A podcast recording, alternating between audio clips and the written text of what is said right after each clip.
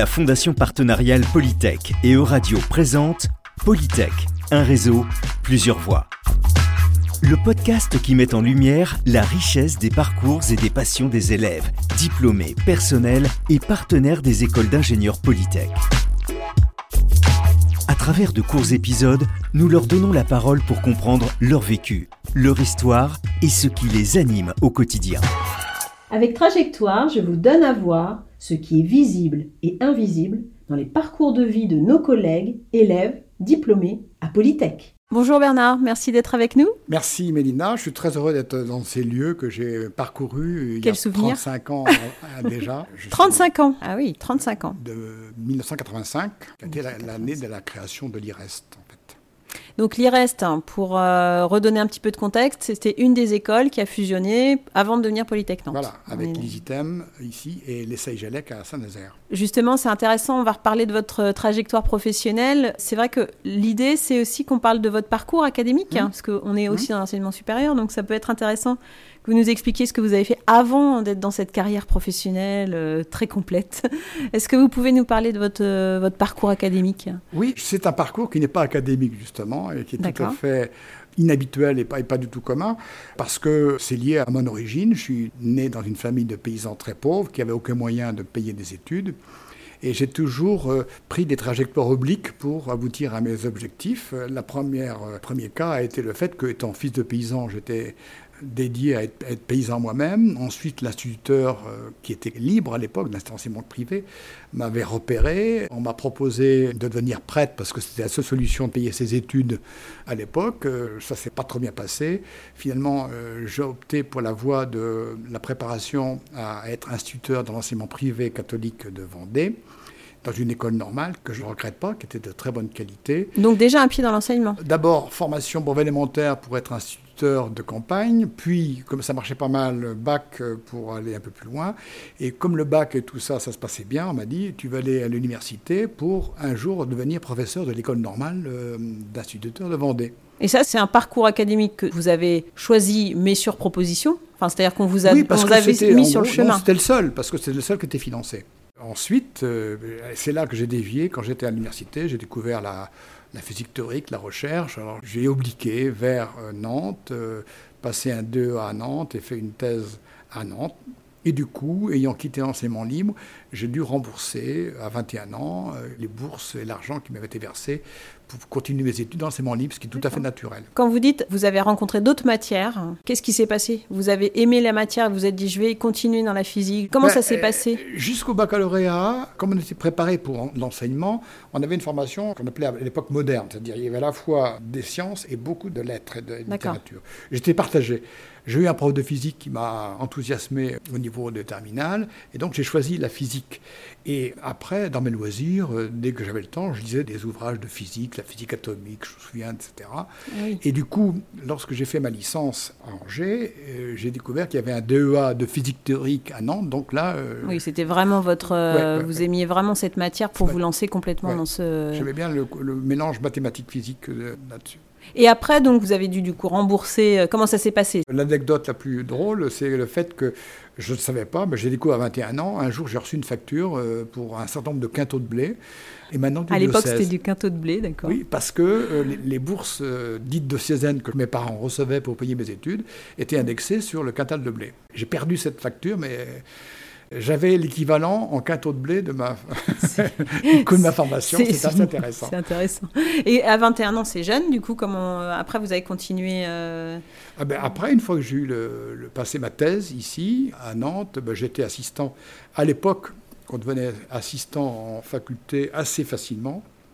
Et donc j'ai eu un poste d'assistant, puis un poste de maître de conférence. Et ensuite, je suis parti à l'étranger. J'ai fait des séjours de recherche qui m'ont complètement ouvert la voie parce que je serais resté euh, dans l'environnement nantais parce que mon professeur était sympa, était assez original, mais il n'y avait pas euh, le réseau, euh, l'environnement Oui, académique. pas la même. Donc j'ai eu la chance de- d'aller plusieurs fois à Berkeley aux États-Unis et là ça m'a complètement ouvert parce que si c'est un lieu où la physique théorique était très développée, c'est bien là-bas. Est-ce que ça vous a ouvert sur d'autres sujets de recherche? Est-ce que ça vous a ouvert sur d'autres, sur une changé- curiosité? dans, tout en restant dans la physique théorique, ça m'a ouvert sur d'autres aspects de la physique théorique qui en fait que j'ai pu développer après à travailler entre le CEA et l'IPN d'Orsay. Et ensuite constituant un petit groupe de physique théorique qu'elle est à l'origine de Subatec avec mon collègue Ardouin qui pilotait plutôt la partie expérimentale. On a fait une, fusion qui a donné ce qu'elle allait devenir Subatec. Mais surtout aller à l'étranger surtout à l'époque surtout moi venant d'où je venais j'étais quand même relativement complexé. Et je suis arrivé là-bas, dans un lieu qui était comme assez mythique, et j'avais à côté de moi de mon bureau un prix Nobel qui me discutait à Bernard, qui discutait avec moi. Alors que, extraordinaire. Euh, alors que quand j'étais jeune assistant et qu'il y avait des professeurs autour de moi, je regardais les professeurs comme étant des référents. D'ailleurs, ils, avaient quelquefois un comportement assez euh, mm. mandarinal. Alors que là, j'ai découvert que d'abord, euh, on peut avoir un, environnement académique et puis mm.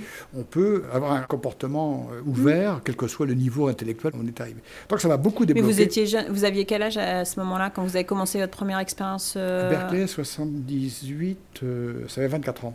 Non, non, 30 ans. Un peu plus tard, oui, c'est ça. parce que j'ai fait l'armée à 27 ans. Pourquoi vous êtes revenu en France, du coup Comment ça s'est fait, la bah, j'étais, euh, J'avais un poste de maître assistant ici, et je me mettais en délégation pour aller là-bas, surtout mm. pour apprendre et pour découvrir d'autres, d'autres lieux. Donc j'ai fait plusieurs séjours. Et puis ensuite, je suis rentré avec une équipe du CEA, et puis ensuite... On a fait pas mal de publications. J'ai travaillé dans beaucoup de conseils scientifiques, euh, d'accélérateurs comme le Ganil de Caen, et puis j'ai été nommé directeur adjoint du département du CNRS de physique nucléaire des particules. Donc ça, ça a été le premier poste de direction que vous avez pris avec donc d'autres responsabilités. Oui, en 93. J'étais toujours professeur ici. D'accord. À, l'IREST. Vous avez gardé un pied dans l'environnement de Polytech et un autre pied dans la partie recherche. À quel moment vous êtes arrivé à la direction de l'IREST bah, Tout simplement que Yves Thomas, qui était le fondateur de l'IREST, à chercher, euh, à discuter avec des gens pour savoir qui pouvait lui succéder. Et ce qui l'a justement euh, intéressé, je pense, c'est mon expérience internationale et le fait mm. que j'avais euh, un réseau puis un fonctionnement aussi peut-être. Et puis que j'étais pas très impliqué dans telle ou telle thématique. Il avait un petit peu peur, peur aussi peut-être mm. de prendre quelqu'un qui serait l'électronicien ou l'informaticien. Tout de suite, ça mm. pouvait donner des choses internes. Donc là aussi, je faut avoir confiance en soi parce que je me rappellerai toujours Madame Lallemand, la responsable financière, me disant après quelques mois.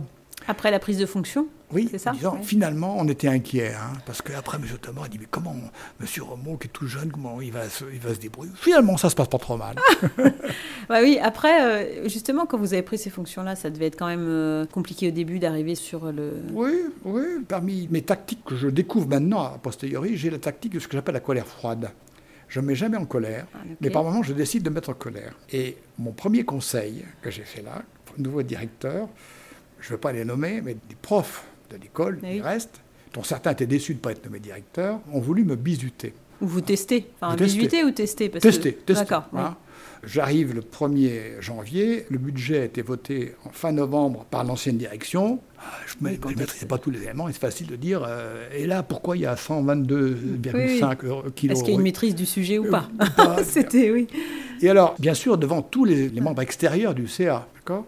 Du coup, dès le lendemain, j'ai réuni les membres élus du conseil et j'ai fait ce que j'appelle une colère froide. Hmm. C'est-à-dire que je me suis préparé à être en colère. C'est-à-dire que je n'étais pas du tout en colère, mais je me suis préparé à être en colère. Efficacité redoutable, après, j'ai pu être embêté. Et puis ça, vous a, ça a marqué aussi votre légitimité de direction, quelque part. C'est pas évident. Non, mais c'est extrêmement facile de mettre en difficulté lorsque vous arrivez dans un poste et que vous avez à exécuter un budget que vous n'avez pas élaboré. Ce que vous me décrivez, je trouve aussi que c'est se préparer à un poste de direction ok, il y a une maîtrise de la spécialité, mais il y a autre chose. Il y a aussi tout l'accompagnement de la posture de direction.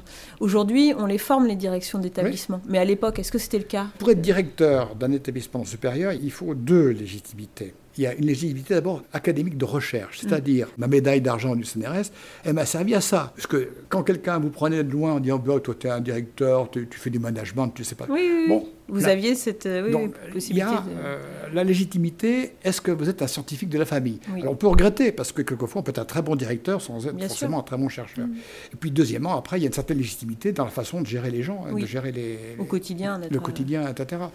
Alors justement, parce que après vous, avez continué la complexité de la tâche, hein, c'est que une seule école, ok, mais c'était pas assez. vous êtes passé à la fusion mmh. avec les trois écoles. Hein.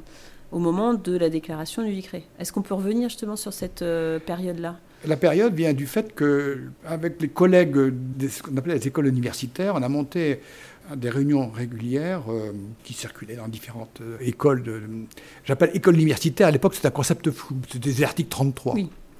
Et c'est là que j'ai perçu le fait que, à la fois qu'elles étaient extrêmement émiettées, illisibles, etc. Et j'ai fait la comparaison avec les IUT, qui avaient un statut à peu près équivalent dit article 33 dans les universités et qui avait une très grande visibilité. Euh, je testais chez mes, mes amis, bah, leur fille sous leur fille, ils disaient je vais faire un, IUT. Ils ne se posaient pas la question d'abord quel IUT Ils disaient. Oui, il y avait une porte d'entrée visible de Et puis ensuite, ils choisissent l'IUT. Mm. Et donc, en fait, je dis mais pour les écoles universitaires d'ingénieurs, si on reste avec chacun de nos petits sigles, nos petits trucs mm. avec 35 euh, étudiants, euh, ça ne marchera pas. Donc, l'idée de faire une marque une marque à la fois en termes de contenu, parce qu'il y a des marques qui n'ont pas de contenu. Il y a, par exemple, il y avait des, à l'époque, l'INSA était une marque qui n'avait pas beaucoup de contenu. Mhm. C'était une marque générique, etc. Donc il y a eu un travail à faire pour définir ce que c'était qu'une école mhm. polytechnique universitaire. Une fois qu'on était après d'accord, on a créé le logo, déposé la marque. Euh, c'était il y a 20 ans, du coup. Il y a 20 ans. Qu'est-ce qui a été le plus marquant dans cette fusion Vous avez été euh, donc euh, en 2000, si on replante le décor, hein. il y a ce fameux décret d'école polytechnique universitaire qui était la genèse du réseau Polytech. Hein. Après, mmh. il y en a eu plusieurs qui ont suivi. Mais vous, vous avez donc trois écoles à fusionner, dont une privée. Bah, il y a deux choses. D'abord, la découverte, parce que je n'ai pas l'expérience avant, qu'il y a des cultures d'établissement. Dès que vous avez une structure qui se met en place, qui se met à vivre et, et s'organise, et là, ses propres rites, ses propres euh, organisations, et chacun dans sa structure estime qu'elle est la meilleure. Donc, quand vous prenez trois écoles, dont une privée, euh, une qui est très, très axée recherche et l'autre qui était plutôt très axée renseignement, il a fallu créer une culture créer commune. l'adhésion, oui, c'est Créer une, culture commune. Donc ça, c'était le, le, premier enjeu. Deuxièmement, le fait que dans cette opération assez lourde, il y a la, gestion du personnel, au sens noble du terme, mm. puisque dans une telle occasion, il y a un ensemble de gens qui ne veulent pas bouger parce qu'ils sont mhm. très bien où ils sont, d'autres au contraire qui veulent bouger parce qu'ils en ont marre, ils veulent changer, d'autres qui pensent plutôt à une forme de promotion, etc. Mhm. etc. Et il faut gérer tout ça, les ambitions, les rancœurs, euh, et en même temps essayer de bâtir une équipe qui tient la route.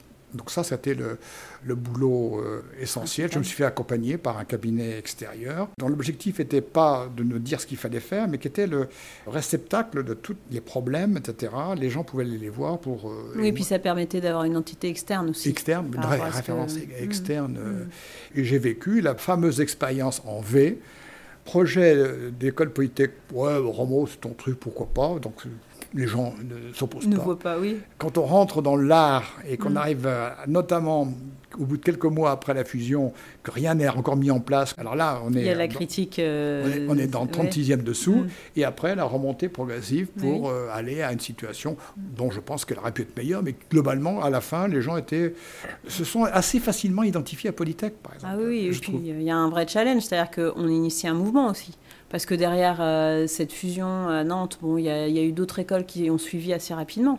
Et donc on voit bien qu'il y a un mouvement euh, qui, bon, aujourd'hui on est 15, mais... Ben, l'argumentation que, que j'avais établie pour défendre le projet, finalement, avait un certain écho auprès de beaucoup de gens. Complètement. Et 20 ans après, c'est encore euh, le cas dans des écoles d'ingénieurs plus isolées qui vont souhaiter aussi se raccrocher à cette mmh. logique de réseau. Le cas de la fusion, ça me fait aussi écho à ce qui se passe dans les universités qui sont en train de se structurer différemment. Enfin, on voit bien qu'il y a des problématiques de regroupement et ça continue enfin, de donner du sens à tout ça. Et ce dont j'avais peur, on m'avait dit que Rhône Poulenc, qui était la fusion de Rhône et de Poulenc, il fallait, a fallu 30 ans pour que les gens soient Rhône Poulenc et non pas Rhône et Poulenc. Et là, il y a les fameux problèmes de. Pas les problèmes, les Saïgelec étaient un petit peu à part, mais entre l'IRES et les items, c'est quand même deux entités qui étaient très proches, mais assez marquées finalement, je dis, est-ce que ça, va passer En particulier, un petit détail, le débat sur est-ce qu'on conserve le nom des, des bâtiments. Et ça, ça a été un vrai débat. On disait, si on conserve les noms des bâtiments, il reste ça reste, euh, ça reste. Et puis en même temps, c'est quand même l'histoire. Il n'y a pas. Bon, voilà. Oui, bien sûr. Non, mais c'est vrai, c'est des questions d'identité aussi. C'est une, culture commune. Euh. Vous avez ce parcours au niveau du décret. Si on regarde votre euh, parcours professionnel, on voit que vous avez cumulé un certain nombre de... Et après, j'ai fait autre chose encore après, bien sûr. Après, voilà. Donc moi, j'ai regardé un petit peu, je vois qu'il y a un, un, cumul, alors ça peut être en même temps, mais vous avez au moins exercé 22 mandats différents dans votre carrière. Est-ce qu'il y en a un qui a été plus marquant qu'un autre? Le plus marquant, ça a été la création et la direction de Polytech. C'est celui qui a été le plus euh, engageant peut-être aussi pour vous dans Beaucoup plus engageant et, entre parenthèses, euh, sur lesquels on pouvait se planter plus facilement. Mm. Autrement, il y a eu des choses, je suis fortement mais c'était beaucoup moins en jeu parce que les choses tournaient, comme euh, directeur adjoint d'un département CNRS aussi, c'est un truc qui est mais c'est un truc qui tournait, quoi. C'est un grand cadre. On est d'accord que tout est relatif parce que le parcours académique, il est surprenant vu l'origine sociale. Et puis, maintenant, bon, oui, direction adjointe, c'est pas si. Mais là aussi, euh, j'ai traîné longtemps. J'ai absolument aucun problème avec mes origines. Au contraire, je les affiche. Mais il y a quand même dans le milieu euh, universitaire et intellectuel des, traces de ça. Je me souviens toujours, par exemple, euh, quand j'étais élu président de la commission d'études d'ingénieurs, la structure euh, qui était pilotée par les, très grandes écoles, mmh. c'était toujours un, directeur d'INSA qui était président de ce truc-là. Et je me souviens toujours du directeur de Centrale Paris à l'époque, qui au bout de trois mois me dit Oh, écoute, quand tu as été élu président, on était un peu inquiet quand même, parce qu'on a dit euh, D'où il vient celui-là Mais finalement, ça se passe pas trop mal. là aussi, il y a eu le, finalement. Euh, ben oui, mais ce que vous dites, c'est aussi euh, de faire ses preuves, mais dans la réalité de la casquette. Oui, hein, mais ça, ça, ça, a permis aussi d'établir quand même le concept d'école d'ingénieur universitaire. Oui, complètement. Parce que quand je suis arrivé à la CTI, quand je discutais avec certains amicale d'anciens élèves des arts et métiers, ils étaient convaincus que les ingénieurs étaient formés que dans les écoles. Quand j'aurais mm. dit qu'il y a plus d'ingénieurs formés dans l'université que dans les écoles euh, oui, ça les a surpris. Il était très surpris. Ce que vous dites, c'est hyper important parce qu'on voit qu'aussi, nous, dans les thématiques des polytech, c'est euh, la diversité des profils. On a ouvert au bac technologique. Il y a un vrai enjeu d'accompagnement à la réussite et qui se concrétise dans la maquette pédagogique, dans l'accompagnement. On a une culture différente, en fait, de, ce, oui, et de cette diversité des profils. Ben, c'est après ce que j'ai découvert au niveau européen, quand je suis devenu président de l'Organisation européenne pour l'accréditation des formations d'ingénieurs. Euh, c'est vrai aussi qu'actuellement, il y a une orientation qui est un peu péjorative, qui est quelquefois mal comprise, sur ce qu'on appelle les, les acquis de l'apprentissage ou les learning outcomes. Mm. Je trouve qu'au contraire, ça peut être une chance pour des systèmes comme le, système Polytech, mm. à savoir que les ingénieurs n'ont pas qu'un seul profil et mm.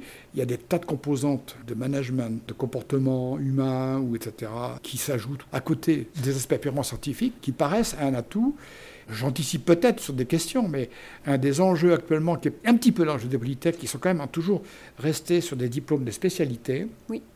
on voit bien qu'il y a une forte poussée à créer des formations beaucoup plus, larges, beaucoup mm. avec des, doubles compétences, avec des, mm. et ça, euh, c'est quelque chose qui n'est pas facile à gérer peut-être. C'est vrai que ça s'étend, l'ingénieur manager, le fait de pouvoir euh, accompagner avec d'autres diplômes. Euh, d'ailleurs, en en discutant avec des étudiants, ils peuvent choisir dans leur parcours. C'est un peu à la carte, c'est-à-dire de, s'imaginer dans, dans, le cycle ingénieur.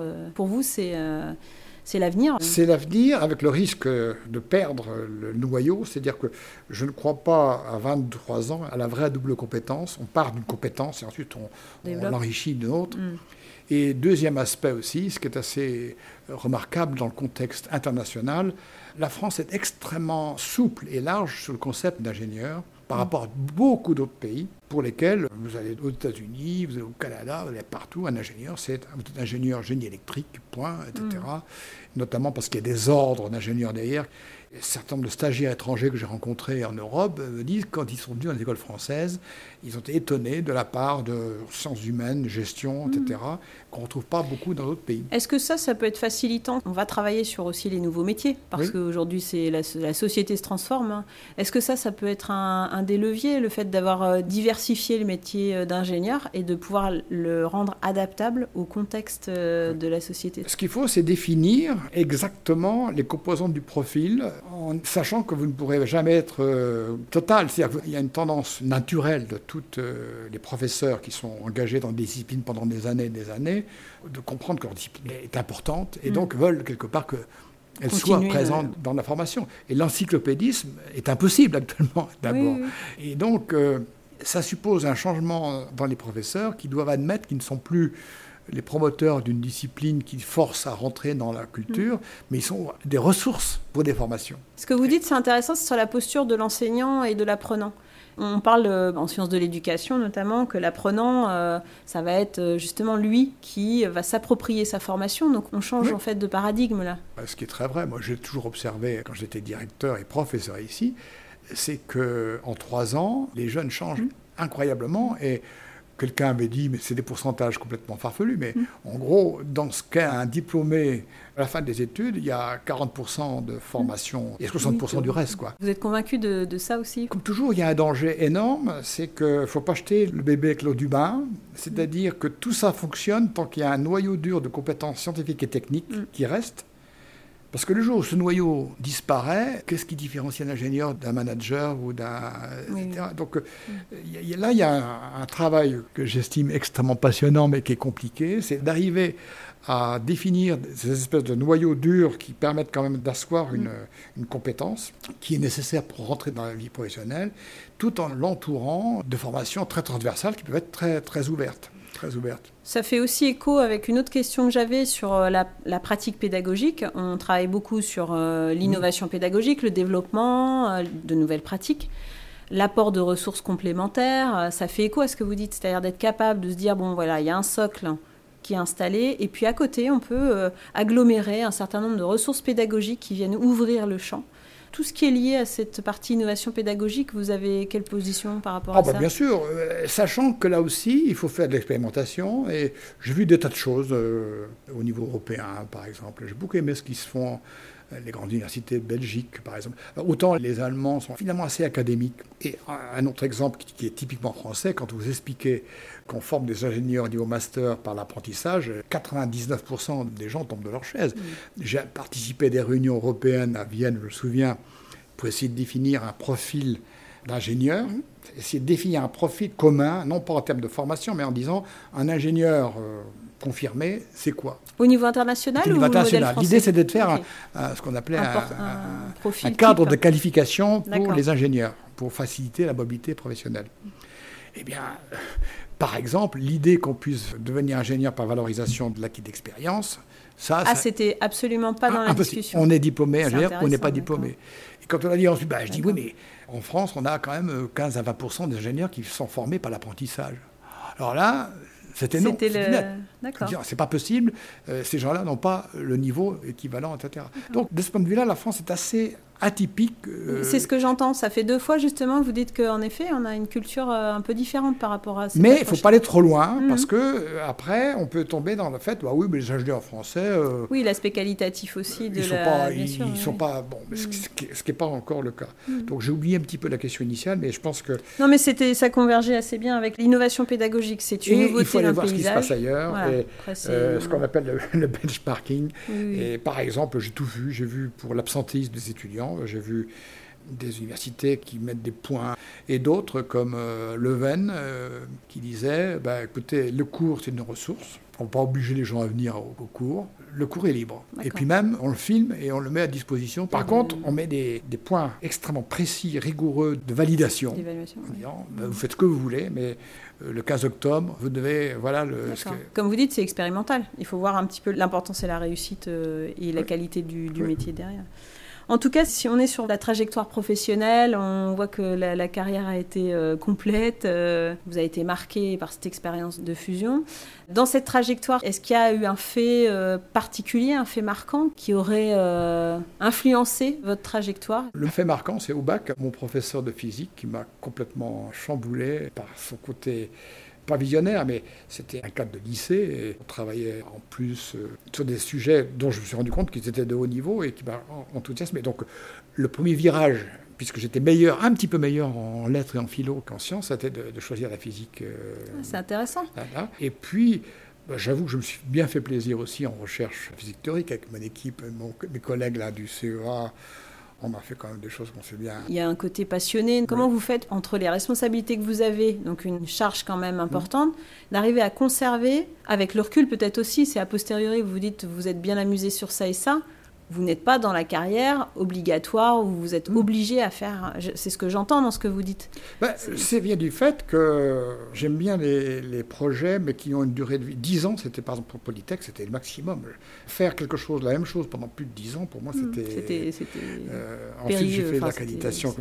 Oui, oui, vous Et au bout d'un certain, au bout d'un certain temps, quand on a fait le tour, ben, on bégaye, on n'a plus d'idées nouvelles, il faut, il faut changer les gens. Alors, autre chose aussi que Yves Thomas m'avait appris, on m'a dit, Yves Thomas était le fondateur, il a des idées très précises, tu vas en baver quand tu vas prendre sa succession, il va te vouloir absolument, parce que j'ai d'autres exemples dans d'autres labos, où les anciens euh, verrouillent complètement la, Yves Thomas est arrivé, il m'a dit Bernard, tu es directeur, voilà les clés, voilà les dossiers, tu m'appelles quand tu veux, quand tu as besoin. Il n'y a pas eu de. Absolument aucune, euh, etc. Et ça, c'est quelque chose que j'ai conservé, que j'ai mm. toujours fait, parce que Dieu sait si dans mes mm. responsabilités type CTI ou autre au niveau, j'ai entendu des, tas de gens dire Ah, j'ai créé cette chose-là, c'est mon, truc, je vais partir en retraite, mais j'ai préparé mon, mm. successeur, mon petit-fils ou ma petite-fille spirituelle qui va. Oui, qui va en foutaise absolue. Hmm. Foutaise absolue. Il faut que les gens changent et que les, les projets changent. Moi, quand je suis parti de Polytech, je n'ai pas cherché du tout. Et en disant, la nouvelle équipe, elle fera ce que vous...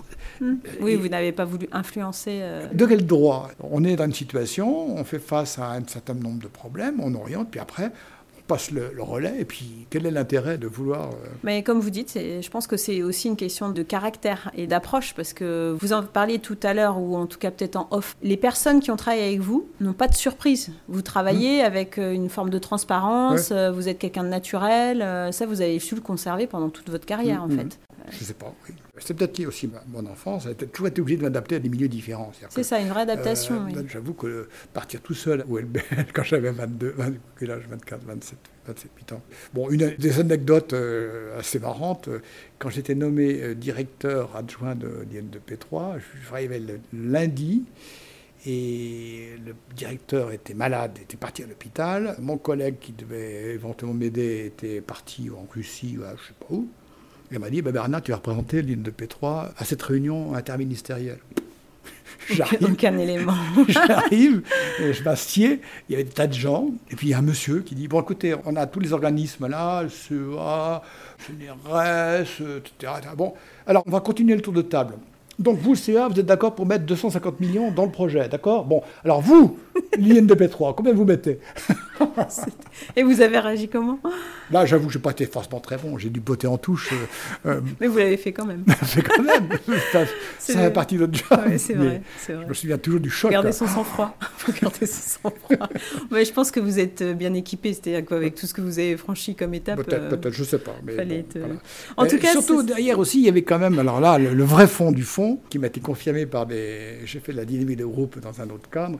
Et en fait, euh, c'est la communication, l'enseignement qui sont au fond. Quoi. Oui, qui vous a beaucoup euh, C'est ce qui fait qu'actuellement, je continue à faire des tas de choses dans le domaine de la formation permanente en physique parce que euh, j'aime bien transmettre. Comme vous l'avez dit, hein, tout au long de votre carrière, vous avez mobilisé beaucoup de personnel, enfin travaillé avec beaucoup d'équipes différentes, donc ça a été mm. toujours le fil conducteur finalement. Mm, mm. À l'avenir, si on en est plus sur les projections, est-ce que vous avez des projections Pour les euh, écoles. Alors pour les écoles, pour moi, euh, pour vous et pour les écoles, même un plutôt court terme quand même, hein, avec l'âge que j'ai. Ah, j'ai quand même 78 ans. Ah, j'ai pas osé, j'ai pas osé vous demander. 77, 77. D'accord. 77, j'ai mon anniversaire euh, récent. Juste par rapport à vos projections à vous, c'est-à-dire que vous continuez l'enseignement à l'université permanente, oui. peut-être des passions, des loisirs. Je viens avec ma femme, une retraite assez occupée, la formation. Je passe par exemple pas mal de temps à transmettre par Wikipédia. Je contribue à des revues, place publique, je suis dans la administration, j'ai écrit des articles. Euh, Toujours dans le milieu académique en fait, dans, oui, mais J'ai qu'un regret, c'est pas avoir écrit de livre. Alors, euh, je me souviens toujours de M. Satchler, qui était un Anglais, quand j'étais à Oak Ridge. Un jour, il y a un collègue de bureau, qui était un type très bien, qui me tend un bouquin et dit Bernard, je suis heureux de te donner mon livre que je viens d'écrire qui est sorti. Alors, je regarde le bouquin si je vous dis la thématique, c'est une thématique mais hyper, hyper, pointue sur les coefficients Clebsch-Gordon dans les transformations, etc. Alors, je dis, voyons, c'est tellement un boulot fou. Et oui, très bien. Mais je dis, mais tu comptes en vendre combien? Je dis, non, j'en vendrai pas parce que je ne vois pas que ça intéresse beaucoup. Mais je dis, pourquoi tu l'as écrit? Ben, il dit écrire un livre, c'est une certaine forme d'immortalité. Oui, c'est une trace. Écrire un livre, c'est laisser des traces. Mm. Et actuellement, je suis vraiment un peu Mm. dans cette optique-là de laisser des Vous traces. prêchez une convaincue parce que moi j'ai édité un roman il y a 10 ans. Vous l'avez dit dès le départ, hein, la dualité entre science et lettres. Vous pouvez tout à fait conjuguer euh, aussi cet objectif parce que c'est un regret, mais vous avez aussi la possibilité de le faire. Si vous avez une thématique ou si c'est plutôt euh, une biographie ou une. Non, non, mais euh, euh, non, c'est l'histoire plutôt- de- d'écrire ma vie, mon œuvre, ça, non, non, ça, non. C'est pas votre. Truc. Non, mais euh, comme là, par exemple, je suis très heureux dans Wikipédia. Il y avait des trous dans tout ce qui concernait la recherche que je faisais euh, sur la physique théorique des lourds. Bah, J'écris des articles. Trouve c'est une trace. C'est-à-dire, euh, dans une encyclopédie, cette partie-là est absente. Bon, c'est tout. C'est une question de cette trace. Mais bon, j'attends pas qu'on fasse une statue ou, euh, ou un truc. En tout cas, l'objet du livre euh, peut être une piste pour euh, la projection dans l'avenir. Mais si j'écris un livre, il faudrait quand même qu'il soit lu. Bah, on sera au moins les premiers acheteurs de votre. Non, euh, non, non, mais. euh, non, non, mais... Je suis sûre qu'à Polytech, vous allez avoir. euh, Non, non, non, non, pas, je sais pas. Non, parce que l'histoire de ma vie monove, non, c'est- plutôt autre chose. Vous n'avez pas envie. Actuellement, je travaille beaucoup sur la science et l'opinion, quels sont les rapports à la fois historiques et comment ça peut évoluer. Là, je viens de finir un article sur euh, Covid-19, la science dans l'arène de l'opinion publique, justement pour Oui. parler de, de cette expérience euh, de tout ça. Que- Est-ce que des opinions. cette expérience-là a, Mhm. a changé l'opinion et les rapports entre la science et le et le Oui. public? Ça, ça peut être des sujets intéressants. Après, tout dépend de l'angle et de la thématique que vous souhaitez traiter dans Mais il y a beaucoup de gens qui écrivent beaucoup de choses très intéressantes sur ces sujets-là aussi. Mais bon, Je suis sûre que vous pouvez le faire hein, aussi. Pour l'avenir des écoles, est-ce que vous avez envie de partager, vous, votre vision sur l'avenir euh, Je ne sais pas, parce que d'abord, je, commence. Il faut quand même dire que j'ai quitté les écoles depuis un certain temps. J'ai quitté la, la- la CTI, euh, je ne sais plus, bientôt 10 ans, oui, facile. Donc j'ai perdu un contact d'une part avec les jeunes. Bon, je vois mes petits-enfants comment ils fonctionnent. Et il y a quand même un problème global de culture scientifique euh, qui me paraît. Alors, je plaide un petit peu le contraire de ce que je disais tout à l'heure, euh, qu'il faut ouvrir les jeunes, mais en même temps. euh, Ce fameux que- noyau, on en revient un petit peu au noyau? Oui. Est-ce que vous expliquez l'importance du a- noyau a- Tout l'enjeu, c'est d'arriver à concilier cette culture, et je ne dis pas un noyau de, de connaissances, mais une Bien sûr. culture au minimum, qui reste, qui soit formatrice, et autour, que les gens puissent autour construire des trajectoires beaucoup plus individuelles, qui soient liées à leur tempérament, à leur volonté à, leur- leur goût. Euh, Moi, j'ai vu d'anciens élèves. J'en ai un que je me souviens toujours quand j'avais fait des suivis de stage euh, à Hong Kong, par exemple. Je me rappellerai d'avoir rencontré un, un ancien élève qui était dans un, un immense euh, tour avec je ne sais pas combien de trucs, qui gérait euh, des applications euh, logicielles et matérielles entre la Malaisie, etc. Et il me disait, Monsieur Romo, vous vous souvenez que j'ai manqué d'être boulé de la- de l'école Ah, euh, euh, de l'école, ben oui, je m'en souviens très bien. Et je dis, euh, c'est les professeurs de langue qui vous ont sauvé, parce que les professeurs de, de, de, de- de matière scientifique. Calvez voulait vous virer, c'est Jean-Marcel Périllon qui vous a dit, mais c'est quelqu'un de bien. Et en fait, il dit, ben, Ah il se trouve que mes études d'ingénieur, j'étais pas très bon, mais ils m'ont donné le substrat qui fait que celui qui était avant moi, qui était un commercial pur, n'a pas réussi. Parce que moi, même si je ne suis pas un, véritable ingénieur, je peux discuter avec les fabricants de composants, avec euh, les fabricants de logiciels, parce que j'ai un minimum de trucs. Donc, il n'y a pas une trajectoire. Il n'y a pas une trajectoire plus linéaire que d'autres, en fait. ouais. Non, mais complètement. Puis vous l'avez amorcé comme ça, l'oblique. faut, Enfin, faut toujours voilà. obliquer. Voilà, c'est intéressant. En tout cas, euh, merci beaucoup pour cet échange. Moi, je trouve que c'est euh, c'est très complet. J'ai une dernière petite question qui va peut-être vous demander, ou pas hein, d'ailleurs, euh, une création littéraire. Si vous aviez un mot à choisir pour euh, définir votre empreinte, est-ce que vous en avez un en tête? L'empreinte de Bernard Remoux. L'empreinte, je- bon, c'est quand même la satisfaction dans deux ou trois de mes activités, oui, trois ou quatre quand même, d'avoir une vision au départ et de l'avoir réalisée. Pas complètement, mais à 100%. Une vision, donc euh, c'est ça, l'idée d'aller le au Polytech. CTI, quand Oui, je suis oui. allé à la CTI, Mm. c'était une petite commission. Et quand je suis parti, il y avait quatre euh, ou cinq euh, salariés et Mm. on était intégrés dans le système d'accréditation européen. Ça, c'est une étape, c'est une démarche, j'allais dire, de petits pas. On, arrive dans un endroit, hein, on, fait, on, fait le constat, on dit on va essayer d'aller là. Puis après, quand on est arrivé, en général, on est épuisé ou on n'a plus le goût. Il faut faire autre chose. En tout cas, merci beaucoup pour cet échange. C'était un plaisir. Le plaisir est complètement partagé. Merci Euh, Bernard. Et puis à mais- très vite. hein. Ben, On je se revoit pas, bientôt. Je ne sais pas. Si, il y aura peut-être des occasions. Mais oui, bien sûr.